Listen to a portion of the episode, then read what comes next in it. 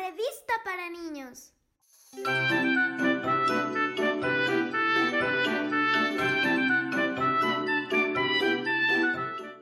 Hola lectores y lectoras de cultura, soy yo de nuevo, Ana Quintero, quien relató el último podcast de cultura llamado La cosecha. En esta ocasión les voy a recitar un poema llamado De dónde vienen las estrellas.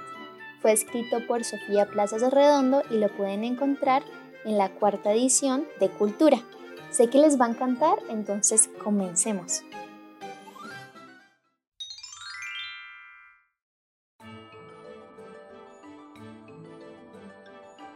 Cada día Celine recoge flores en su cesta. Una margarita, siete lirios y cinco violetas. Orquídeas, rosas y un tulipán hacen que Celine se ponga a cantar.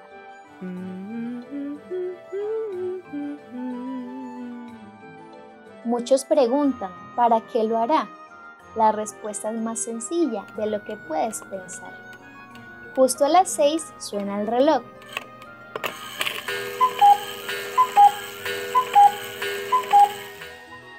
Celine prepara su sombrero y un bastón. Trae brillantina y un poco de silicón y empieza con su trabajo de un tirón. Con su varita empieza a tararear de flores a puntos que en el cielo se ven. No son cualquier cosa, son estrellas y planetas, como ves. Galaxias y nebulosas también agregaré para que el cielo se luzca cada vez. Así que ya sabes, cada día Celine se prepara, trae sus herramientas y a ella le encanta. Pero un problema ella ha de encontrar.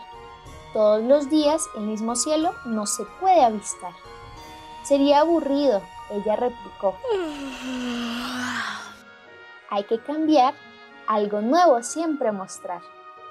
Cada día cambia de diseño, agregando cometas y constelaciones que cada día causan mil sensaciones. Celine sola no lo puede hacer, sería un poco complicado, como ves.